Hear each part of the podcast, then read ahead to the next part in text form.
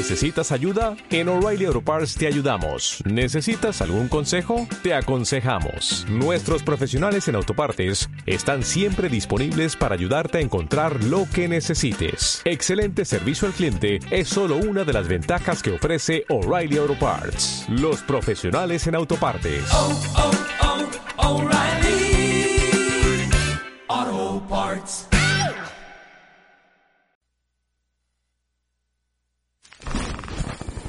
Escuchas a Héctor Rosales en radio. Iniciamos con esta transmisión especial para iBooks. Vamos con el resumen. Le presento los grandes robos del gobierno de Andrés Manuel López Obrador que suman 930 mil 127 millones de pesos. 930 mil 127 millones de pesos. O lo que sería más sencillo decir, 930 billones de pesos perdidos con López Obrador. Le voy a decir cuáles son. El Estado mexicano ha claudicado ante el crimen organizado, es la opinión de diversos expertos. Se dice que ya está en México la presencia de las triadas, la delincuencia organizada de China que se ha expandido en México como un medio para llegar a los Estados Unidos. El tren Maya y la refinería Olmeca costarán hasta el triple de lo que se nos dijo en un primer momento que costarían. La candidata del Frente Amplio por México, Xochitl Galvez, promete cambiar la estrategia fallida de seguridad de López Obrador a brazos, no balazos. Dice que es una ocurrencia criminal. Simpatizantes de Morena denuncian que el partido, el partido de López Obrador, está privilegiando a políticos que ahora son morenistas, pero que antes estaban en el PRI y en el PAN, lo cual eh, pues les resulta, les ocasiona un gran malestar. El Partido Acción Nacional denuncia que existe un cerco informativo contra la campaña electoral de Xochitl Galvez del Frente Amplio por México, candidata a la presidencia de México del Partido Acción Nacional. Ciertamente les comentaba la semana, eh, pues la semana pasada, durante la semana pasada, que parece ser que hay una orden desde la presidencia de México de evitar que las noticias favorables o incluso los spots de campaña de Xochitl Galvez se difundan libremente a nivel nacional. Eh, Xochitl Galvez incluso la semana pasada dijo que eh, necesita de la ayuda de todos sus simpatizantes porque considera que solo el 50% de la población mexicana la conoce y esto tiene que ver con un cerco con una serie de amenazas que hace el presidente López Obrador a los medios de comunicación, a redes sociales también, para que no se difunda la candidatura, la campaña electoral de Xochitl Galvez. Con esto comenzamos. Tú escuchas a Héctor Rosales en radio. Pues bien, como les comentaba al inicio de este bloque de información, los grandes robos del presidente López Obrador suman un total de más de 930 billones de pesos, o sea, 930 mil millones de pesos. Eh, esto cifras redondeadas para que no lo olviden, pero en realidad las cifras serían 930 mil 127 millones de pesos. Eh, por ejemplo, para el presupuesto de egresos de la Federación 2024, se destinan cero pesos a la reconstrucción del puerto de Acapulco, cero pesos a la reconstrucción de los municipios afectados por el paso del huracán Otis categoría 5. Hablamos de destrozos multimillonarios, evidentemente. Hablamos de que 47 municipios que fueron declarados como víctimas de un desastre natural, pues posteriormente fueron borrados por el gobierno de López Obrador a través de Luisa María Alcalde, secretaria de Gobernación. El FEI para cubrir eh, los gastos del presupuesto de egresos de la Federación para 2024 que contempla 9 billones de pesos. El gasto de 9 billones de pesos que en este caso se estaría tomando como miles de millones de pesos, imagínense, miles de millones de pesos, no contempla ni un peso para la reconstrucción de Acapulco. Se toma del FAPE 253.792 millones de pesos. Luego hay que recordar que López Obrador desapareció como unos 120 fideicomisos, algunos que estaban dedicados a la salud, otros que estaban dedicados a la educación, a la promoción de la cultura, del cine. Bueno, pues de ahí se tomaron como unos 68.400 millones de pesos. Después, López Obrador dijo que íbamos a tener un sistema de salud de, de primer orden con la construcción de un Insabi, un Insabi que costó más de 500 mil millones de pesos, pero que este año ordenó al partido Morena, a su partido, desaparecerlo. Y ahora está con el cuento de que quiere hacer una farmacia grande que no es más que una nave, una bodega en el municipio de Huehuetoca, Estado de México. Un municipio que ni siquiera tiene clínicas, pero en el cual dice que va a construir una gigantesca farmacia. Bueno, pues otra de las gravísimas mentiras de las burlas del presidente. Luego también está la estafa de Segalmex, que no fueron 15 mil millones de pesos lo que se perdió en estas ventas de carrusel, sino que estamos hablando de un orden de 20 mil 591 millones de pesos. Hagan de cuenta, 20.5 billones de pesos es lo que se ha perdido en seguridad alimentaria. Eh, con el político corrupto de los tiempos de Echeverría, Ignacio Valle, que fue el que primero le dio entrada en la política al corrupto López Obrador y él en retribución de esos pactos corruptos lo nombra titular de Segalmex. Luego tenemos el caso del aeropuerto de Zumpango, al que llaman aeromuerto, el que nadie utiliza un costo de 20 mil millones de pesos, o sea, 20 billones de pesos.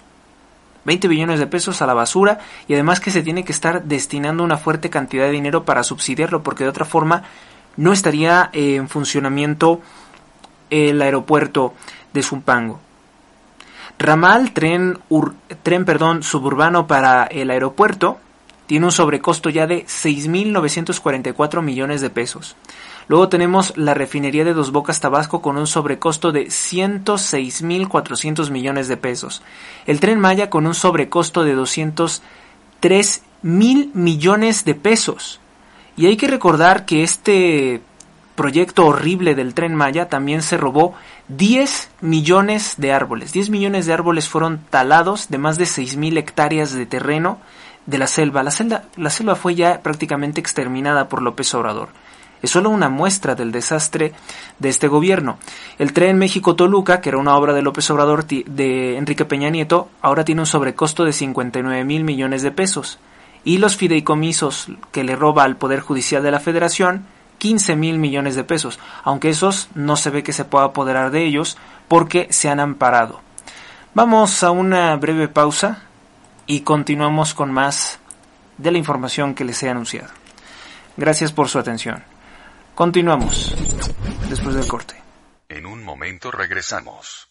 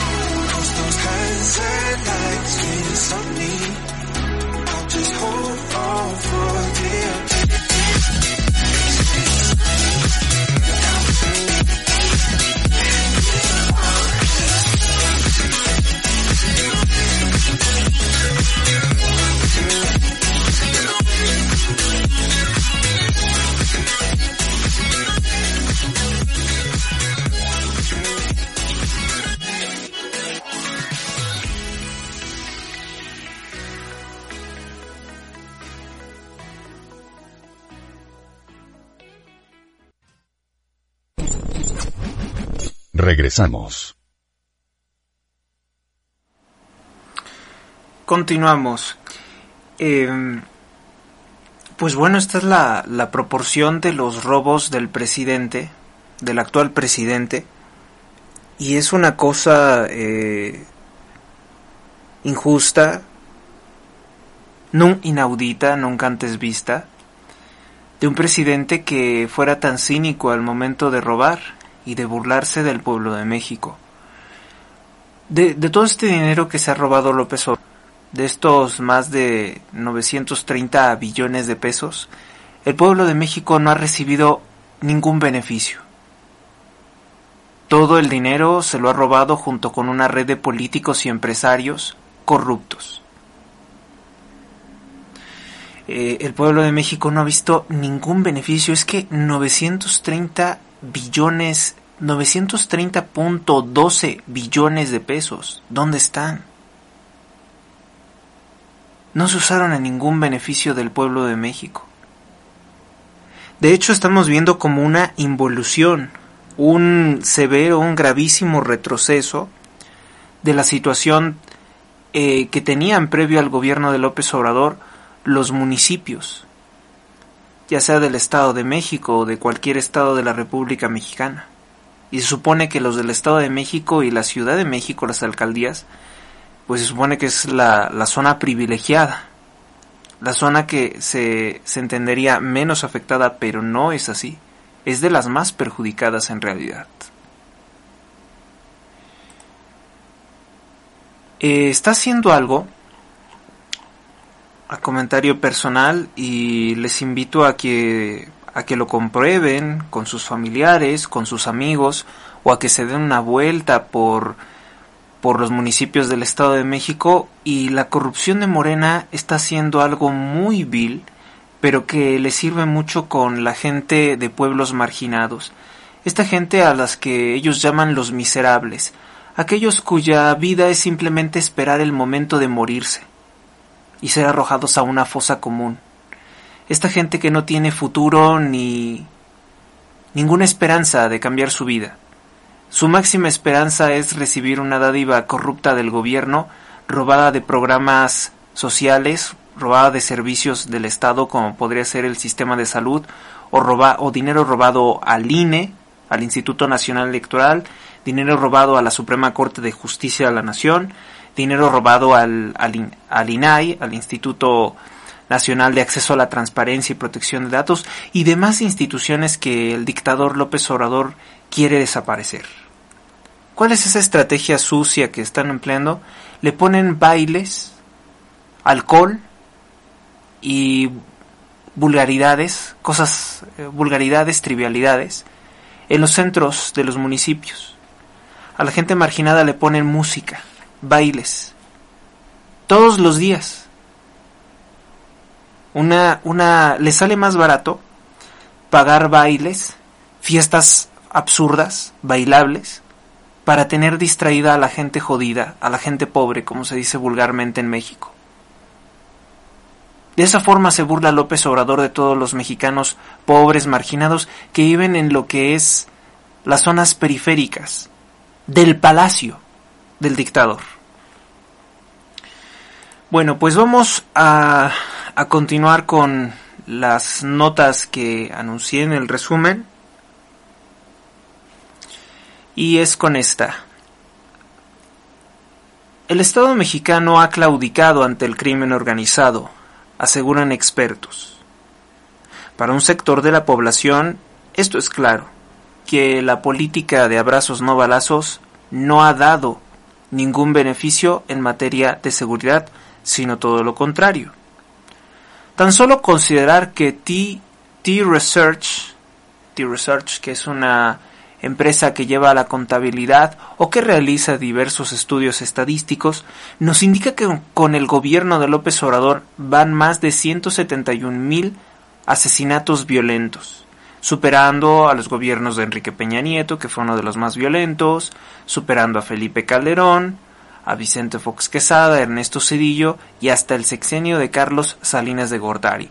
En términos de violencia, si pudiéramos interpretarlo como una como menos muertos, como una situación de un gobierno favorable, pues el gobierno más favorable, el mejor que habríamos tenido hasta entonces, sería el de Vicente Fox Quesada, porque es el que menos homicidios tiene, o el que menos homicidios tuvo.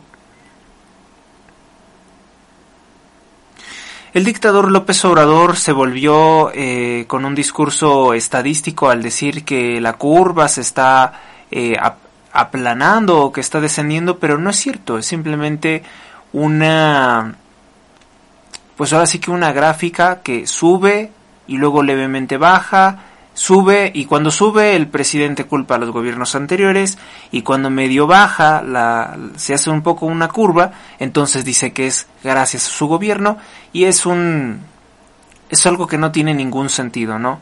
Es un discurso acomodaticio, oportunista el del presidente. Para Jorge Trasloeros Hernández, que es académico del Instituto de Investigaciones Históricas de la Universidad Nacional Autónoma de México, él dice que el Estado mexicano ha claudicado. Esto lo dijo para la otra opinión de Ricardo Alemán. Ya claudicaron frente al crimen organizado. La consigna no puede, porque no podemos hablar de política pública, parece muy clara, no toquen al crimen organizado, no se metan con él. Vamos a voltear hacia otros lados y que no sea un tema de agenda. El problema es que la realidad es brutal, y por mucho, por mucho que pretendan ignorarlo con declaraciones, la verdad es vergonzosa. Esa es la política que ha seguido López Obrador ante los asesinatos, ante las masacres que se cometen en el país, como esa tan grave de los 13 eh, policías asesinados por los narcotraficantes ligados a Evelyn Salgado, a la gobernadora Evelyn Salgado, pues lo ignoró. Luego vino lo del huracán Otis y con eso pues se terminó de olvidar por completo la masacre de Coyuca de Benítez, pero diariamente se nos están reportando el asesinato de policías, de militares, eh, pues de agentes del orden. Eh, muy recientemente pues el asesinato de varios militares en Zapopan. Entonces, todo esto le resta atención. La masacre de los cinco jóvenes en Lagos de Moreno, que también fue ignorada por Sheinbaum y por Eduardo Verastegui. Eh, los, los, supuestos candidatos contra Xochitl Galvez, ¿no? Los candidatos contra Xochitl Galvez construidos por López Obrador no hablan nada de la violencia en el gobierno criminal de López Obrador. Otro de los especialistas, bueno, ustedes saben que la Iglesia Católica tiene una observación muy directa sobre temas de derechos humanos, sobre las comunidades más marginadas o más alejadas de la civilización o de la, de la zona central de México, vamos a decir. Eh, pues reporta que también hay mucha, mucha violencia, no solamente contra laicos, sino también contra religiosos. Dicen, por ejemplo, organizaciones de la sociedad civil. La Iglesia la podemos considerar como parte de la sociedad civil. La sociedad civil no puede claudicar, no puede renunciar. Alguien tiene que tomar la iniciativa y la única institución que tiene cobertura territorial y nacional suficiente como para convocar a eso es la Iglesia Católica. La relación de la Iglesia Católica con la violencia no es nueva. De hecho, pues hay que recordar cuántas veces han sido por el, por el mismo Estado mexicano perseguidos los católicos practicantes. El Centro Católico Multimedia entre el año 2007 y 2022 declaró que hubo 51 asesinatos de sacerdotes en nuestro país, en México, de acuerdo con el reporte de incidencia de violencia contra ministros, religiosos y laicos de la Iglesia Católica en México en su edición 2022. Uno de los casos más emblemáticos, bueno, pues es la tragedia de la que fueron víctimas en este gobierno de López Obrador dos sacerdotes jesuitas, Javier Campos y Joaquín Mora, en la Sierra Tarahumara.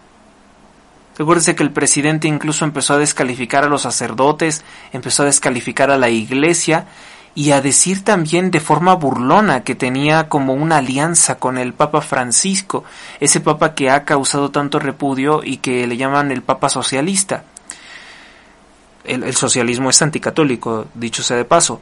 Esta realidad de violencia nos golpea. Nuestro México está salpicado de sangre, tantos muertos y tantos desaparecidos, entre ellos 27 sacerdotes, incluidos los padres jesuitas, que han sido asesinados por el crimen organizado, identificándose así con las miles de víctimas de nuestro pueblo que han tenido este fin, con las docenas de miles de desaparecidos a quienes sus familias siguen buscando. Esto lo declaró el secretario general del Episcopado Mexicano, eh, Monseñor Ramón Castro y Castro, obispo de Cuernavaca. Cuernavaca, también otro lugar donde está muy azotado por la violencia. Recientemente hubo la masacre de nueve personas en Cuernavaca. Y otro de los temas que, López Obrador no quiere hablar. De hecho, la semana pasada, eh, la forma con la que López Obrador buscaba no hablar de las masacres en su gobierno era hablándonos de Argentina hablándonos tontamente de Argentina, hablándonos del triunfo del candidato que él definió como fascista, Javier Milei. Pero pues no pegó, no pegó porque la gente ya está harta de escuchar tonterías sobre lo que está ocurriendo en Argentina. Y además a López Obrador le viene muy en desventaja tratar de hablar de Javier Milei, que nosotros no sabemos, particularmente yo no soy este estoy muy escéptico, ¿no? con relación a lo que pueda hacer Javier Milei. Muchas cosas dicen sus propuestas, pero quién sabe si pueda realizarlas. Pensándolo, eh, que pues la gente siempre está muy esperanzada a las cosas nuevas, López Obrador figura como viejo, como algo que ya se gastó y que no cumplió con sus promesas de campaña. Entonces, si le hablo a los mexicanos sobre Javier Milei, le puede salir, como decir, le puede salir caro al presidente López Obrador porque pueden empezar a, a puede empezar a gustarle al pueblo de México las políticas de Javier Milei o a prestar atención a lo que dice Javier Milei y contrastarlo con López Obrador. Y ese puede ser su final.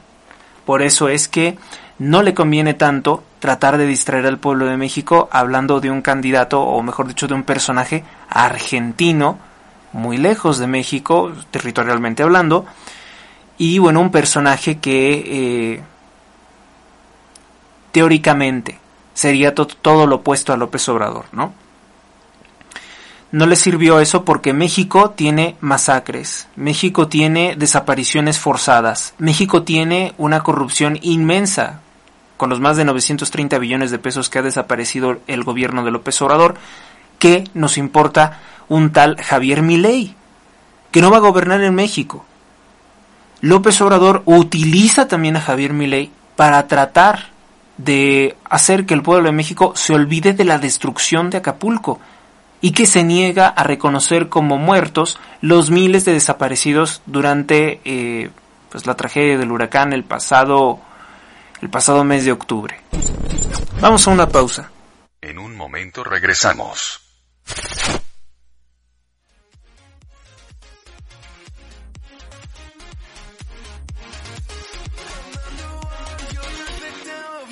mistake.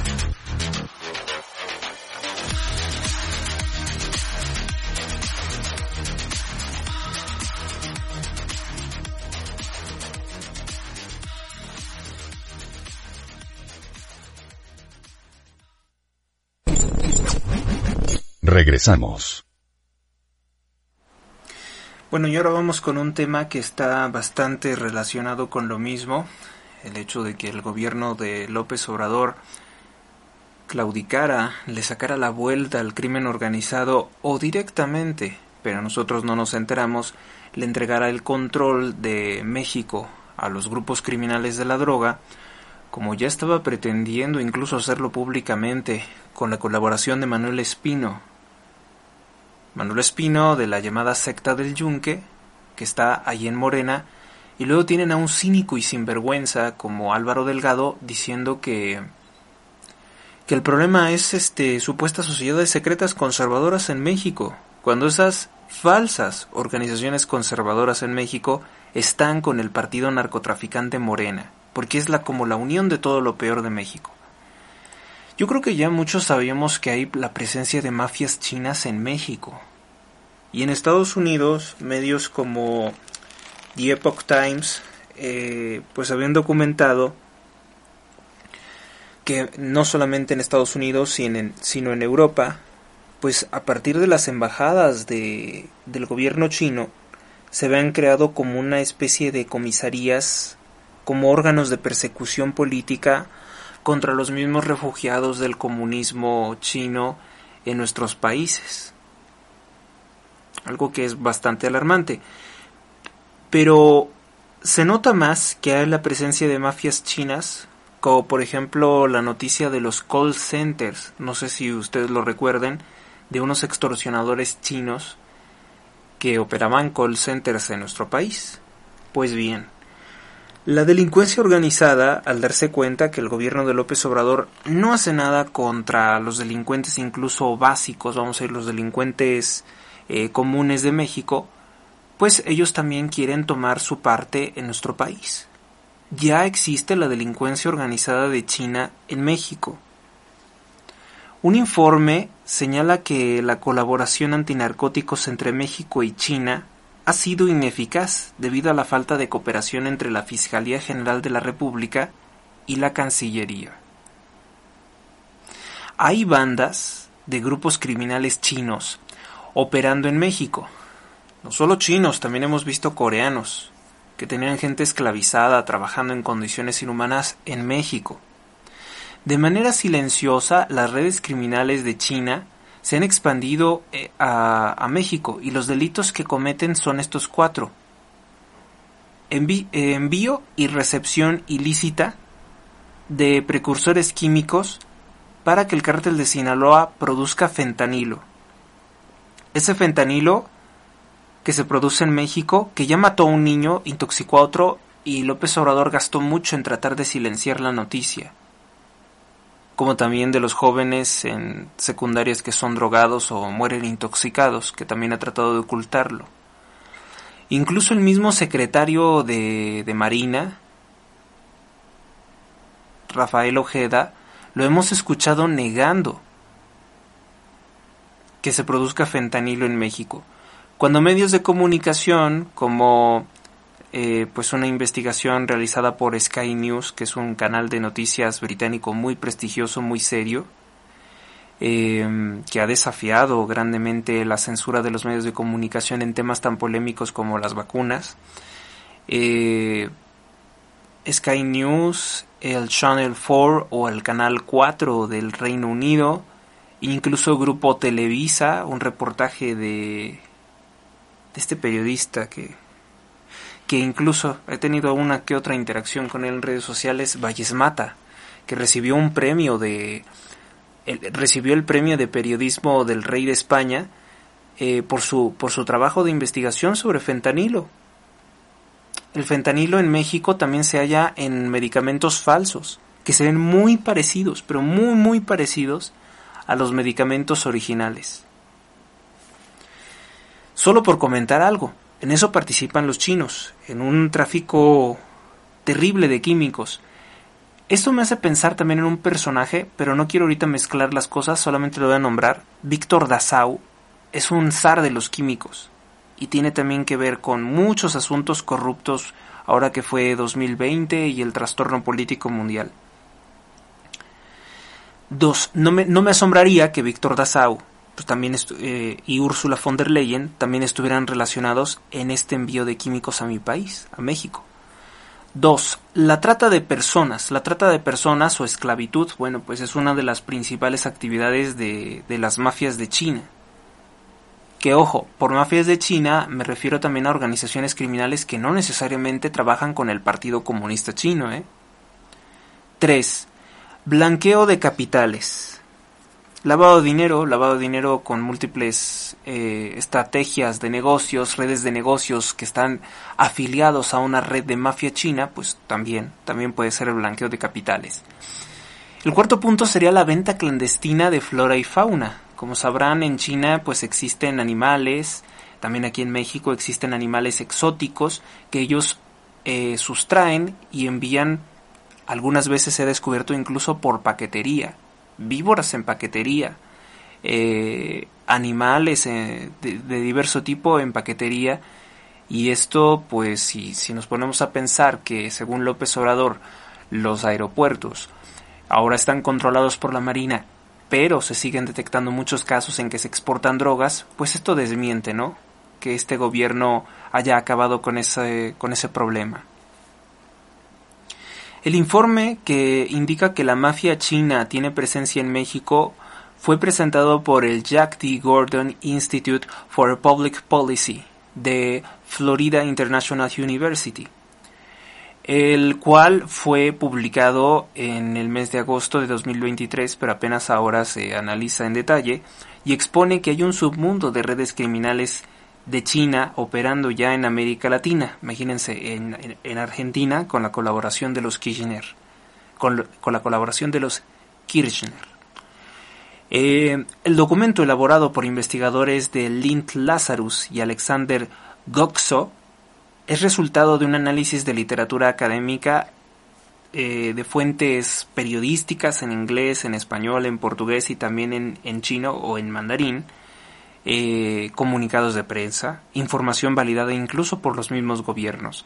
No hay pruebas de que el gobierno de la República Popular de China, digas el Partido Comunista, esté directamente implicado. Sin embargo, la corrupción e impunidad persisten tanto en China como en América Latina. O sea, China es uno de los países más corruptos del mundo. O sea, el gobierno como tal, digamos que no va a aceptar que colabora con ellos, pero sí que recibe los beneficios del dinero de las mafias chinas. O sea, que en China con dinero, como en otros mundos, con dinero, como dice el dicho popular de México, baila el perro. Hace que los funcionarios de gobiernos provinciales y municipales de, la República China, o de China comunista, estén muy beneficiados y se, y se hagan eh, pues de la vista gorda o los desentendidos de todos estos grupos criminales. Las mafias que operan son las de Fujian y las triadas chinas que son famosos incluso en el cine por su mucha crueldad. Digo famosos en el cine por, por Bruce Lee, por ejemplo, ¿no? Se les ha encontrado que tienen intermediarios que trabajan en puertos de, por ejemplo, en puertos de México como Lázaro Cárdenas, que tiene por mal nombre Lázaro Cárdenas, o el puerto de Manzanillo. Señalan que hay la colaboración eh, supuestamente una colaboración, o al menos una figuración, una simulación de que hay colaboración entre el gobierno de China y el de México, pero que es completamente ineficaz para combatir el, eh, pues las operaciones ilícitas de estas mafias. Bien. Vamos a dejar esto aquí y vamos entonces con nuestra siguiente nota.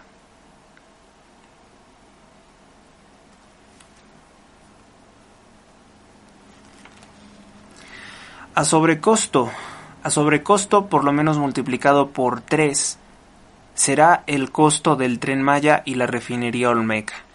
Dos obras faraónicas de López Obrador que no tienen ningún beneficio para el pueblo de México.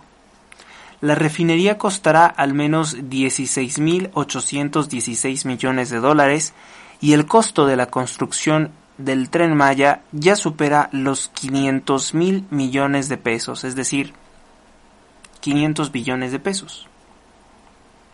500 billones de pesos y eso pues supera hasta varias veces, ¿no? Los destrozos del terremoto de 1985. y alguien se está quedando con todo este dinero.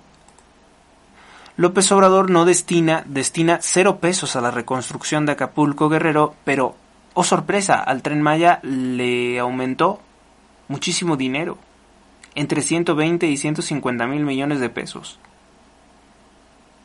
Tiene un sobrecosto de 500 mil millones de pesos, el triple de lo que se nos dijo inicialmente que costaría. Considerando los 120 mil millones de pesos que se proponen para la obra solo en el año 2024, no se sabe en años posteriores, el secretario de Hacienda de Morena, bueno, el secretario de Hacienda de López Obrador, Rogelio Martínez de la O, aceptó que se triplicó el costo de estas obras. Dijo, Siempre sucede con estos proyectos grandes, las obras se hacen, se van ejecutando, y en la medida que se van ejecutando se encuentra que hay que resolver asuntos. Por ejemplo, en el tramo 5 se tuvo que resolver en favor de viaductos, o sea, volar el tren arriba del suelo por encima de lo que se había contemplado anteriormente, por la razón de que se han encontrado muchos vestigios originales. Es una tontería, o sea, si tenías una obra bien planeada, pues no te ibas a encontrar con eso. Así de sencillo. Las obras bien planeadas no se llevan sorpresas. La Auditoría Superior de la Federación en 2021 recordó que en el análisis del costo-beneficio inicial de la obra planteó que el costo máximo para que la inversión dejara ser rentable era de 308 mil millones de pesos. Es que el, el asunto también con todo esto que está costando es una destrucción ambiental, luego es muy costoso y después no va a tener ningún beneficio. O sea, es una inversión muerta, es una inversión perdida. No va a haber ganancias de todo esto que se ha hecho. Sobre la refinería de Dos Bocas, se acumulan barriles de gasto para Dos Bocas. Desde mediados del año pasado, Petróleos Mexicanos aprobó gastar más del doble de lo estimado para la construcción de la mal llamada refinería Olmeca. Los Olmecas no usaban petróleo, los Olmecas no usaban gasolina. Según documentos del Consejo, la refinería costará al menos 16.816 millones de dólares, dólares, incluyendo ya el pago de IVA. Eh, siendo que la estimación inicial del costo difundida por el gobierno era de 8 mil millones de dólares, es decir, unos 166 mil millones de pesos en el año 2019, pues nos termina de defraudar y se incrementó monstruosamente a 16.816 millones de dólares. Pero, ah, eso sí, cero pesos. Cero pesos para la reconstrucción de Acapulco. Y es que lamentablemente al presidente López Obrador le cae como anillo al dedo la desgracia de Acapulco, porque le ayudará a fomentar aún más la pobreza. Vamos a hacer una breve pausa y al regresar les cuento que el PAN denuncia que hay un cerco informativo en contra de Xochitl Galvez. Xochitl Galvez promete acabar con la estrategia de abrazos no balazos de ser presidente. Morenistas denuncian una imposición de expriistas y panistas como candidatos en el año 2024. Vamos a una pausa. Continuemos.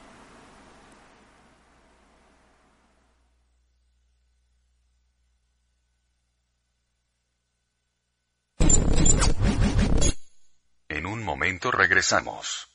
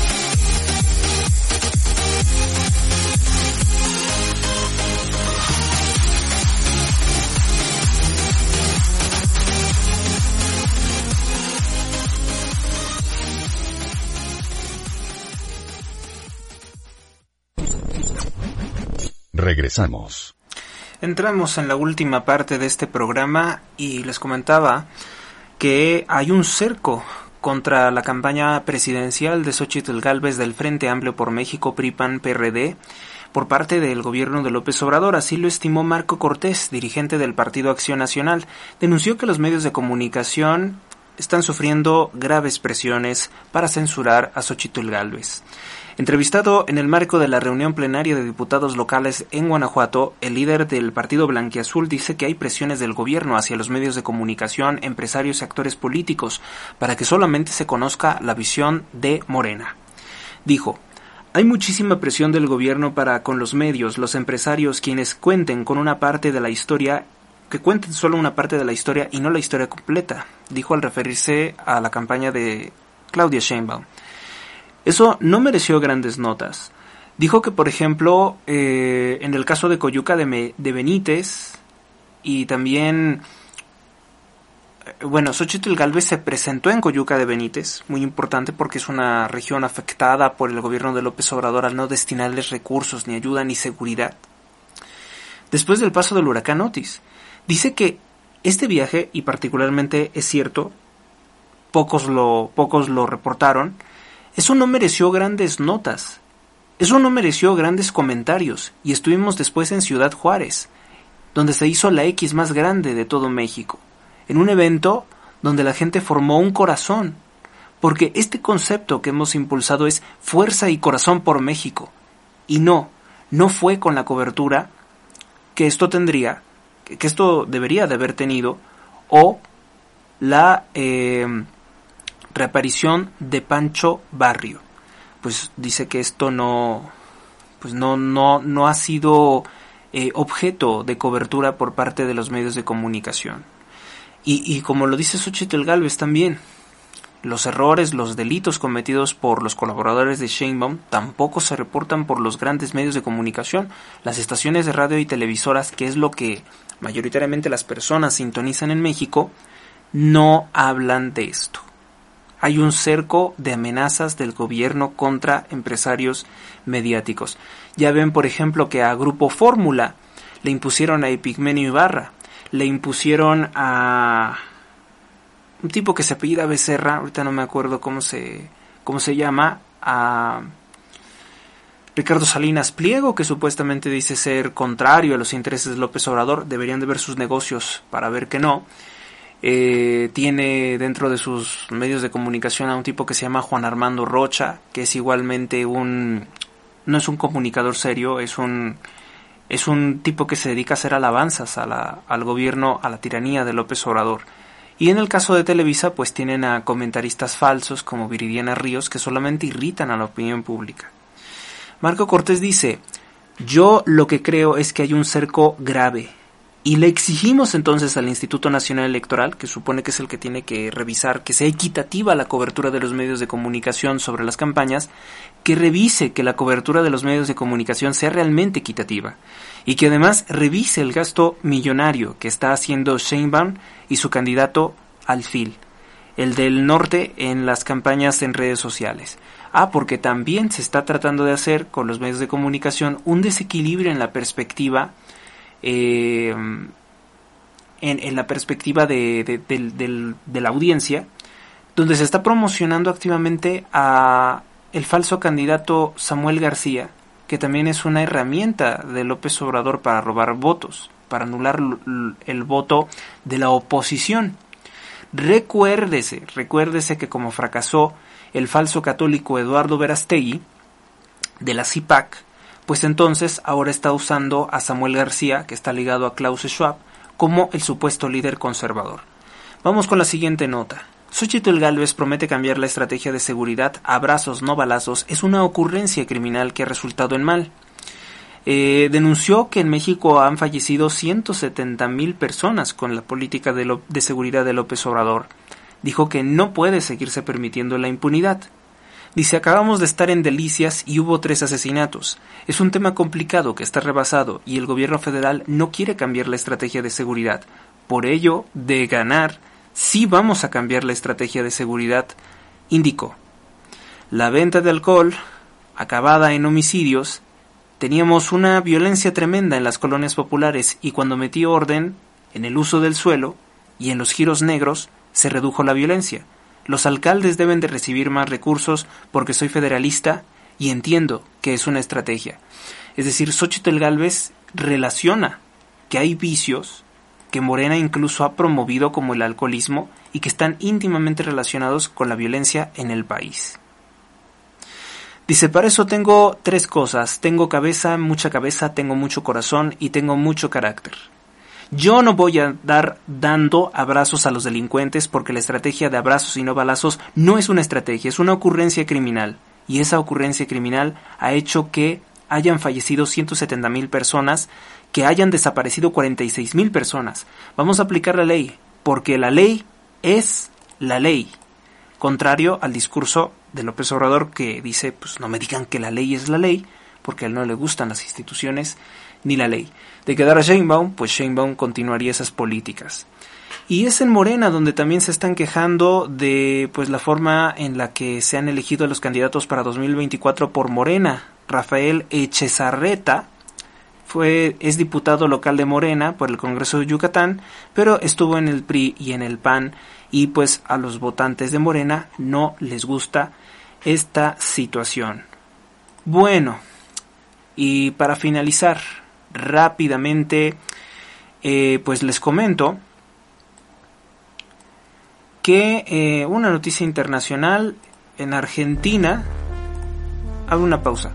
En Argentina se compromete Javier Milei a cerrar el Banco Central de Argentina. Esta medida, pues, suena coherente con una política que busca quitarle eh, ese control de la política monetaria a una entidad que aquí en México y en Estados Unidos sobre todo se considera que está controlada por los grandes banqueros. Los grandes banqueros sionistas, los grandes banqueros eh, fariseos. Entonces, Javier Milei fue apoyado por grupos judíos, ¿no? Por grupos incluso prosionistas o de judíos, vamos a decir, ortodoxos, de esos que siguen a los rabinos. Y entonces luego Javier Milei dice que va a desaparecer estos bancos. Está medio extraño, ¿no? Que, que los sionistas o que los judíos estuvieran apoyando esto. Ante los falsos rumores difundidos, desea aclarar que el cierre del Banco Central de la República Argentina no es un asunto negociable. O sea, él sí o sí quiere cerrar eh, el Banco Central argentino. No nos vaya a salir con que quiere crear otra cosa, ¿verdad? El comunicado buscó recuperar la centralidad de la oficina en cuanto a las comunicaciones sobre el gabinete de Milei. La única información oficial sobre el futuro del gobierno es la publicada por este medio y ellos dicen que van a cerrarlo. Que van a cerrarlo. Bueno, con esto concluimos con el programa de hoy. Gracias por su atención. Dios los bendiga a todos hoy, mañana y siempre. Hasta la próxima. Suscríbete a Héctor Rosales Oficial y recibe las últimas noticias y actualizaciones del canal. Gracias por tu atención. Hasta la próxima.